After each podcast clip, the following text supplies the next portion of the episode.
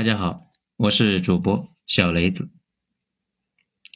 拜登要赶走奥巴马，不过他身边都是奥巴马的人。文章来自于二号头目的九编文集。反正最近呢，美国的政坛八卦大选的事情啊，也已经基本定了，完事了。现在呢，咱们谁都不站，就随便唠唠嗑。今天说的这个呢，没有什么深度的分析啊，大家呢也就随便听一听，也别抱太高的希望。首先，咱们来说一下大选前夕。如果对美国政坛完全不了解，又不太想看严肃的书，也不想每天呢看美国那边的新闻，那就可以看一部剧《纸牌屋》，拍的呀非常写实。尤其是前两集，几乎每件事的背后都有原型。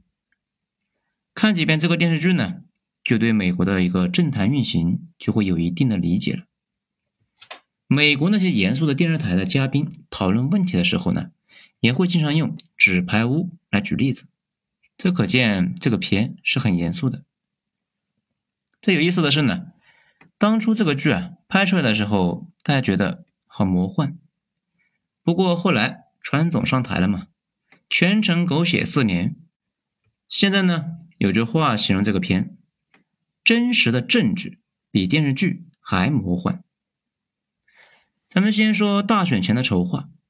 美国大选前是一般呢要筹集资源，哪个家族能够出多少钱，谁会鼓动自己选出的人支持某个候选人，谁会去那些州去演讲跑腿。给候选人拉票，这对应的呢，一般会事先商量好奖励。这你不可能让别人啊白给你劳动，对吧？都当大家是活雷锋吗？不存在的。再比如呢，将来总统要上台，会让谁的选区多分点预算？那这个呢就比较复杂，不是直接给钱，总统呢会想办法去解决，或者呀让谁去什么委员会。嗯，反正美国那边的议员呢，本身是没什么权利的，就类似于我们的一个职级，需要呢分配到具体岗位才行。那比如什么国防预算委员会什么的，这就权力大了呀。再或者呢，就让谁去别的国家大使馆去当大使，这个工作呢技术含量比较低，而且比较闲又比较体面，一般呢就会让大金主家族的人去。一般来说。美国那边驻英国和日本大使都是那种比较轻松又高光的职业，没什么正经工作和挑战嘛，所有的事情都可以让大使馆里的文官来代劳。平时呢，就是到处溜达一下，搞点接待工作，在回国之后就相当于有了工作经验，可以去做点别的。更重要的是啊，满足了某些人的从政梦想，认识了政府里的人，有了资源。他儿子可能呢，就从他开始可以步入政坛。之前呢，看了几集《黄石》，那里面就非常经典。美国豪门的标准操作呢，是多生几个孩子，一个呢是从政，一个继续打理家族产业。儿女当中啊，也避免不了会出现几个废物，那就让他们废着去吧。比如特朗普时代的美国驻英大使。就是纽约喷气机橄榄球队的老板约翰逊，这个人呢，本来就是共和党的一个金主。特朗普大选的时候，他自己呢捐了一大笔钱，并且经常搞线下的筹款募集，号召大家一起捐款为特朗普啊当选，那是立下了汗马的功劳啊。驻日大使呢是一个叫哈利格的企业家，他那也是特朗普大选的一个功臣，不仅出钱。还没少出力。这次拜登大选过程中也差不多，各方那都出力不少啊。具体是什么情况呢？我们很快就要看到了。说这个呢，就是要为我们接下来一会儿要说的事情来做个铺垫。咱们再说拜登的春天。大选前本来是没准备让拜登上的，因为那个时候啊，川总那风头正劲呢，任何一点问题都没有。谁去参加大选，那都是陪跑。党内的明星们不大愿意上去，桑德斯那想上，但是党内啊不太喜欢他，于是呢就把拜登啊推了出来，让桑德斯给拜登来陪跑。反正拜登那也退休了，最后参加一次大选，他这辈子呢也就这样了。而且民主党也没有太把大选当回事，筹款呢也不积极。毕竟啊，如今呢今年花钱太多，真到了需要钱的时候，那大家就不愿意出钱了。辩论那也不积极，准备今年大选就混过去，专心准备二零二四年。这没想到啊，川总遭遇到了病毒，支持率暴跌。黑人弗洛伊德事件，这个把黑人们那就惹怒了。这一下，民主党呢突然明白了，哎，机会来了。这个时候啊，才给拜登给安排党内的一个高手助阵，比如民主党内的某位大佬在欧洲任职，那也赶紧调回来给拜登出主意。党内的几个筹款专家那是满天飞呀，那是到处在拉钱。奥巴马呢，那也跑出来说，哎，他也帮忙。大家注意一下，奥巴马前期呢没什么动静。直到大选前一段时间，眼瞅着拜登那要躺赢了呀，他才跑出来。奥巴马在美国中产阶级那里那名声特别好，那当然啊，也不是说所有人都说好，而且呢，黑人们都支持他。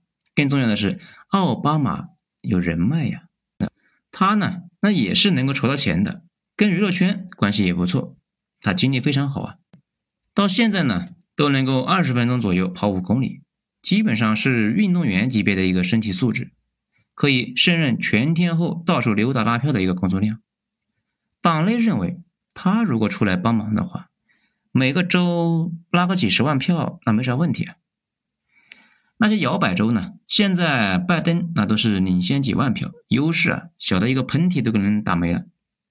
但是美国那边之前传出来说，拜登对这个事比较有意见，他觉得。他没法跟奥巴马比魅力，到时候呢会喧宾夺主，而且呢也没法处理他跟奥巴马之间的关系，并且表示不清楚党内的大佬和奥巴马之间的到底有什么协议。不过呢，党内认为大选比拜登个人的感受重要，还是呢把奥巴马给叫了出来，并且给桑德斯开了什么神奇的条件，让桑德斯也去各大摇摆州巡回演讲。桑德斯呢？在美国大学生和青年人当中的地位，那是无人能够撼动啊！他的支持率要比拜登和希拉里那高得多啊！咱们最近呢，准备找时间看一下那个桑德斯的一个视频，到时候也可以去网上看一下。那看完呢，大家也就明白了。二零一六年，民主党内部搞掉桑德斯，导致呢民主党选民分裂，民主党几百万人那没去投票啊！要知道。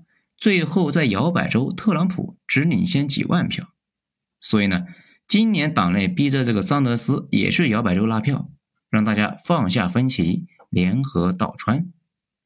桑德斯呢，那也是成功的说服了他们民社党的人，大家一起去给拜登帮忙。这里啊，得说几句，桑德斯的社会主义不是咱们的那个社会主义，是类似于欧洲的那种民主社会主义。他们呢主张私有制为前提，咱们国家是公有制，富人多交税，补贴穷人，降低老百姓教育和医疗压力。这些主张呢，在欧洲根本就是共识，在美国，他竟然成了左派社会主义者。整体而言吧，美国最近这一百年是一直在向民社党的方向爬行的。这个不出意外的话呀。尤其是有色人种占据的主流，很快了，他们的生育率高，白人呢越来越少，而且杂交很多，在美国不可避免的就会滑向民社党那一套。桑德斯那有个小圈子，大家有时候叫他们民社党，跟黑人团、茶党啊一样，都是党内的小圈子。由于桑德斯自己呢不能搞党去大选，于是啊。挂靠在了一个民主党的下边，其实他的主张跟民主党的也不太一样。民主党一直跟华尔街勾勾搭搭的，桑德斯那是非常讨厌华尔街。当然了，民主党和民主党的那个金主们也讨厌他。他的竞选经费都是支持者们十块、二十块凑在一起的。桑德斯呢，倒是没什么钱，跟富豪们的关系呢也一般，没有大金主，但是他的全国上下有上百万的志愿者，他能够出来帮忙，效果可能会超过奥巴马。这几天也有观点认为，这次桑德斯放下成见出来帮拜登，避免了2016年民主党崩溃，才保住了极其微弱的优势。而且呢，党内隐退江湖多年的希拉里，那也出来给拜登拉票，不仅呢在推特上公开支持拜登，比如生日那天，他还说啊，自己的生日愿望是希望呢大家去叫上自己的亲戚朋友去给拜登投票。不仅如此。希拉里经营多年，那路子很野啊。他带着拜登那是到处溜达，去拜见大金主，去给拜登拉钱。这呢也保证了拜登的竞选基金后来在短时间内就赶上了并超越了川普。从这里啊也能够看出来，民主党的支持者其实呢是一个缝合怪：大学生、城市白领、华尔街、硅谷富豪们、移民、有色人种。还有其他呢？没有任何政治看法，单纯讨厌川总的老百姓。咱们再来说一下副总统。副总统的人选呢，本来是赖斯，这以前啊担任过奥巴马的一个国家安全顾问，也是拜登的老同事。当然了，这个拜斯啊，不是之前那个康多扎利赖斯。咱们经常说的美国职业文官或者职业外交官，这个女人呢，就是她。父母呢都是美国知识的精英，她自己又是斯坦福毕业的博士高材生。进入政府之后啊，那火箭上升呢，跟着奥巴马那是一路开挂，就混到了现在。不过到了最后换上了贺锦丽，贺锦丽跟赖斯相比，那都是黑人，他最大的优势就是年轻人比较喜欢他，而且呢，大家也能看得出来，他比赖斯那也好看，皮肤那也白一点点。既然奥巴马肯帮忙，那就没必要再搭一个黑人了，不如搞一个黑白之间。贺锦丽呢有印度血统，可以拉拢硅谷的高官们。其实啊，硅谷本来就是民主党的地盘，贺锦丽可以让他们多多捐款呢。此外，贺锦丽那是个检察官，对外号称懂法律，言外之意啊，暗示川总不懂法律，成天胡闹。所以要在下一届领导里面加一个法律界的人士，那也不是暗示啊，他们也一直在明说这个事情。民主党呢一度也考虑过密歇根那个女州长，不过密歇根非常关键，需要他继续在那里拉票。这个女州长拉票就拉的太猛了，天天到处跑，支持他的人很多，激起了密歇根州支持川总的一些人的一个强烈反感。有一伙民兵呢。准备就把他枪毙了，这没想到事情败露之后被 FBI 给抓了。这个密歇根非常的关键，民主党以极其微弱的优势才保住了这个州，他呢为党冲锋陷阵，下一轮肯定会受到奖励的。全世界所有组织都这样。有说法认为啊，他极大概率会当上副总统。这让贺锦丽当副总统其实有点冒险。这个女人呢？在美国的名声就跟邓文迪在中国的名声差不多。贺锦丽以前当过小三，那个时候贺锦丽二十八岁，她的那个黑人姘头六十岁。这个黑人呢是旧金山市长，把贺锦丽带入了政坛，后来就他俩就翻脸了。这一次大选中，这个黑人老头在媒体上强烈的抨击贺锦丽，在刚把副总统人选放出来的时候。他正经受了一波抨击，美国的 FOX 王牌主播就火力全开呀，对贺锦丽进行了一顿扫射。反正啊，话很难听，哎，要多难听就能有多难听。大家可以去网上搜一下这个视频。不过呢，美国人觉得这个事无所谓，属于私事，公众啊不方便干预，所以呢，支持率还挺稳。应该是那事先深入做了很多研究嘛。这里多说一句，福克斯，川总那不是天天骂 CNN 吗？CNN 是倾向民主党的，福克斯呢是倾向共和党的，所以有人说福克斯是共和党党报。不过呢，这一次大选开始之后，福克斯叛变了，不遗余力的踩川总啊。今天的新闻那比较雷人，那个白宫的发言人还在那里传达川总的精神，主持人突然说：“你这是在胡说。”然后呢，把直播给掐了。总之啊，民主党聚集了史上最豪华的阵容，又让金主们赶紧交钱，筹集了可能是史上最大规模的资金，全天候投放广告。后来川总的广告经费啊，很快就耗尽了，只好呢大幅度的降低广告投入。讲到这里啊，大家应该也就看懂了，美国大选天量的经费，大部分都给媒体打广告了。当然了，这里呢又比较复杂。不是单纯打了广告就可以的，广告这个东西很玄学，经常广告打出去完全没反应，想要广告起点作用呢，功夫那在室外，不可能是瞎打嘛。有些地方呢是关心就业，有些地方关心环境，还有一些人呢关心移民涌入。此外，城里人和村里人的想法那肯定是差别非常大。年轻人和老年人的想法那也不一样，你得先调查，然后再分析，然后再针对性的打广告。所以啊，大选前两党都在先搞数据公司，招聘的数据民工，调研，然后根据调研的结果，让广告公司设计针对性的广告，这个花销那就非常大呀。中国这边呢，统筹公司啊特别少，美国那边啥事就得统计一下，这类的资源那也足。临时组队那也容易，不过，还是花费巨大。之前呢看到过一个材料，说是川总，但是在数据公司那就花了五亿美元。这还是要根据不同的群体选择不同的媒介。村里的农民和司机那都要听广播，家庭妇女呢在家看电视，年轻人玩推特嘛。这些人关心的点那肯定是不一样的。在不同的区域，不同的媒体投放了特定的广告。班农之前呢，就是做这个工作的，替川总啊分析数据，选择投放广告，引导这个评论什么的，那是立了大功啊。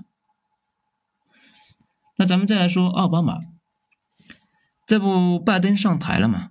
考虑到老头那身体可能不太好，外界呢纷纷传言，贺锦丽那很可能呢是美国下一个总统。但是呢，他自己又 hold 不住全局，那谁能够 hold 得住呢？奥巴马。外界传言，这一次奥巴马为大选那是立下了汗马功劳，可能呢会担任国务卿。老同志花费余热嘛。如果拜登有问题，那美国将来的政局就是贺锦丽和奥巴马的天下。拜登呢，显然对这个事那不太高兴。美国内部那说他是奥巴马的傀儡。他身边的骨干队伍啊，都是奥巴马的人，这个也正常哈。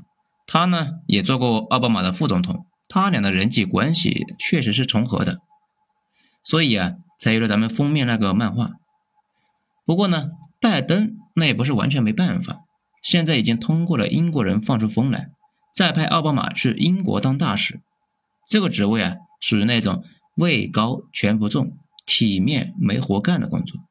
还可以呢，把奥巴马打发到海外，这样就没法掺和自己的一些事务了。这是一个阳谋。奥巴马呢，要不就是做大使，平时和微商啊握个手啊，合个影啊，来骗点钱；要不呢，就推辞说，那自己参加大选纯粹的是为了功利，不求回报。那你国务卿也别想干了，继续回庄园养老去吧。不仅呢，要把奥巴马赶到英国去。还要把希拉里赶到联合国去，让他去做联合国大使。这个事估计是惹了众怒啊！我们刚才提到的那个赖斯，在推特上大骂，这是在侮辱希拉里。